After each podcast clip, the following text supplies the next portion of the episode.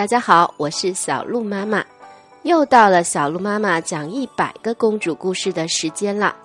今天我要为大家讲的故事叫做《机智的公主斐丽莎德》的故事。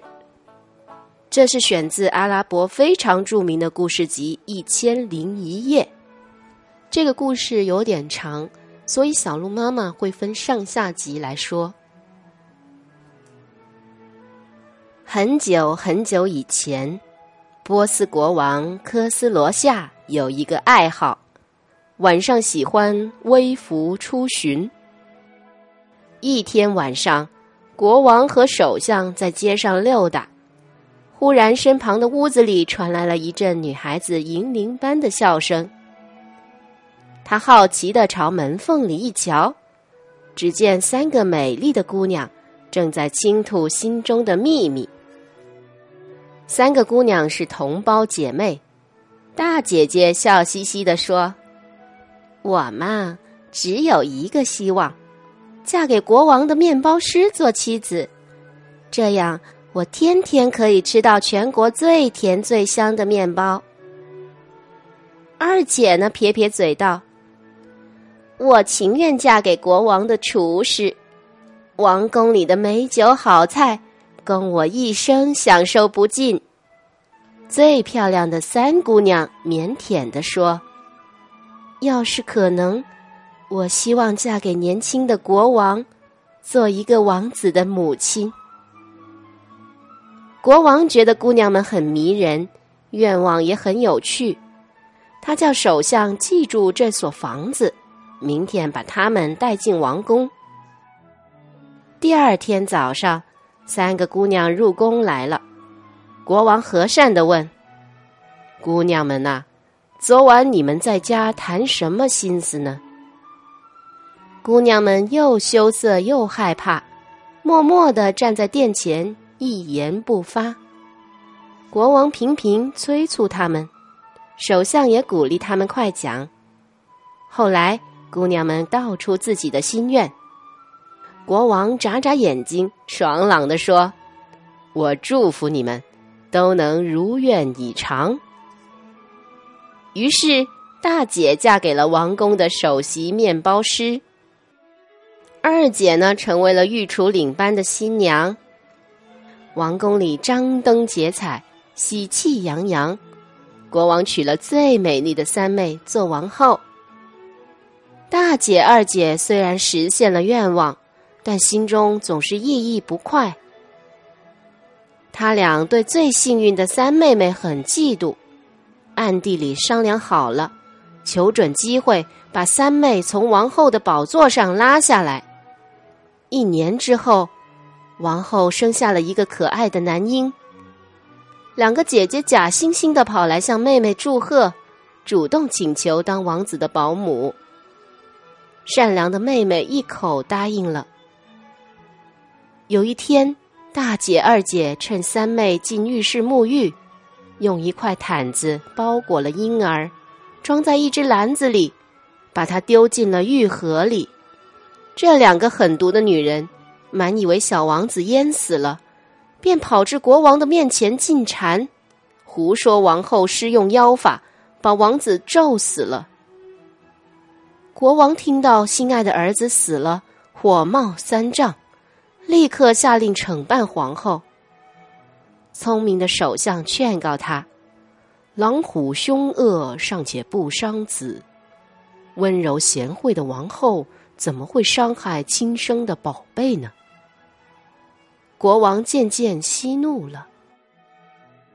正当王后因为儿子失踪而失魂落魄的时候，装着小王子的竹篮却在玉河里慢慢的飘着。他飘过了御花园时，凑巧被管园人发现了。管园人捞起篮子，发现了一个白白胖胖的男娃娃，喜出望外。他连忙抱回家，和妻子说：“感谢真主，我们有了一个儿子，我们要把他像心肝宝贝般抚育成人。”第二年，王后又生了一个儿子。两个姐姐又如法炮制，鬼鬼祟祟的把第二个婴儿扔下河里，然后又跑到国王面前，诬告王后杀害亲生儿子。篮子里的婴孩在玉河上飘，很运气，碰巧管园人在玉河边散步，他救起第二个孩子，快乐的带回家去。第二个王子失踪后，国王虽然没有轻信两个坏姐姐的诬告，但对王后却开始厌恶起来了。王后不久生下了第三胎，这是个女孩儿。小女孩的命运和她两个哥哥一样，被两个坏心肠的姨妈扔进了玉河里，结果又给管园人救回家去。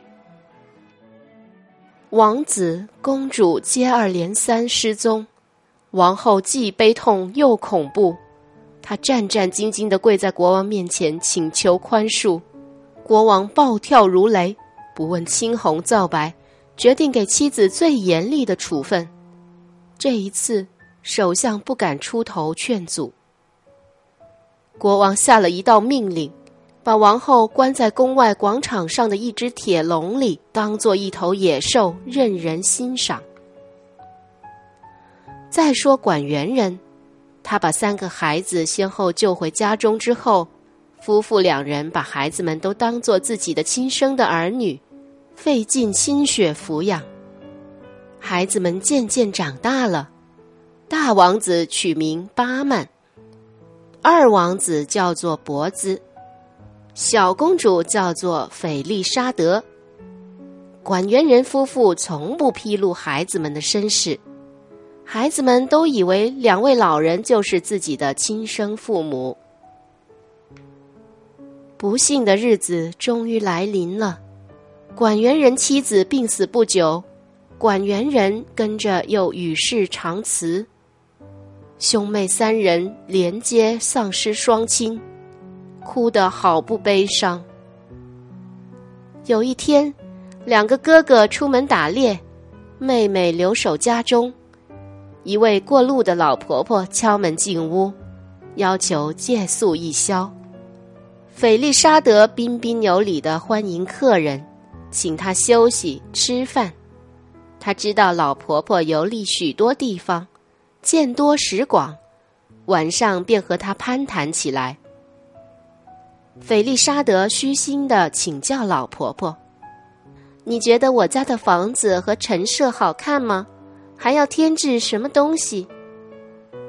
老婆婆坦率的对他说：“房子和陈设都很华丽。”算是上等的，但是还缺少三样宝贵的东西。斐丽莎德继续追问，老婆婆回答道：“第一件是能使百鸟歌舞的能言鸟，第二件是能够发出音乐般声音的奏乐树，第三件。”是能常年喷出泉水的黄金水。这三件宝贝能使你们幸福快乐。老婆婆临走时还指点斐丽莎德去寻找宝物的方法。她说：“只有机智和勇敢的人，才能够战胜险阻，获得幸福。”老婆婆走后。斐丽莎德被好奇心诱惑，暗自思量：怎样才能战胜困难，排除险阻，取得三件宝物呢？第二天，哥哥们回家了，他们见妹妹愁眉苦脸，坐立不安，忙追问出了什么事。妹妹将老婆婆的话告诉了他们，忧愁地说。我很想去寻找三件宝贝，正在考虑克服困难的办法。大哥巴曼摇摇头，恳切地说：“我的好妹妹，你的勇气和决心使人钦佩。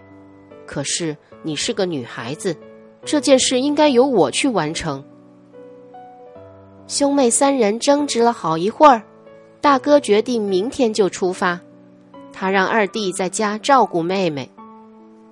天边刚刚泛起红色的朝霞，巴曼骑上马去寻找宝物，妹妹哭得泪人一样，劝哥哥放弃这次旅行。他说：“要是你遭到了不幸，三件宝物都无法弥补。”巴曼也知道此行凶多吉少，但他毫不畏惧。他把自己的猎刀递给妹妹。我平安的时候，刀刃是白亮亮的；要是刀上沾有鲜血，那我就是碰到厄运气了。巴曼拍马向东方的大道跑去，他越过崇山峻岭，穿过茂密的森林。涉过无数道湍急的河流，餐风宿露，一心只想寻得三件宝物。巴曼走了二十天，果然像那个老婆婆所说的，看见路旁一棵大树底下，坐着一位白发苍苍的老人家，他的胡须长长的垂到地面上。巴曼跳下马来，恭恭敬敬的向老人行个礼。先生啊，愿真主赐福赐寿给您。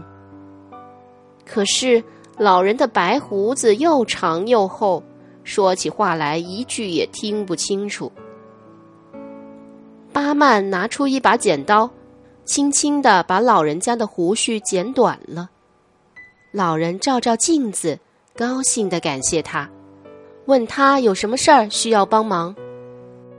老人一听巴曼的要求。脸色顿时变白，他劝年轻人千万不要去冒险，因为他亲眼见过很多前往寻宝的人，没有一个能够活着回来。巴曼苦苦的哀求老人，请他指点道路。白发老人见他态度坚决，便掏出一个球给他做引路，并告诉他应该注意些什么。巴曼把球掷向前面的道路，说：“也奇怪，不论地上怎么坑坑洼洼，这球直向前边的路上滚去。”巴曼骑着马紧紧的跟在后面。巴曼跟着球走到一座山脚时，那个球继续向山上滚去。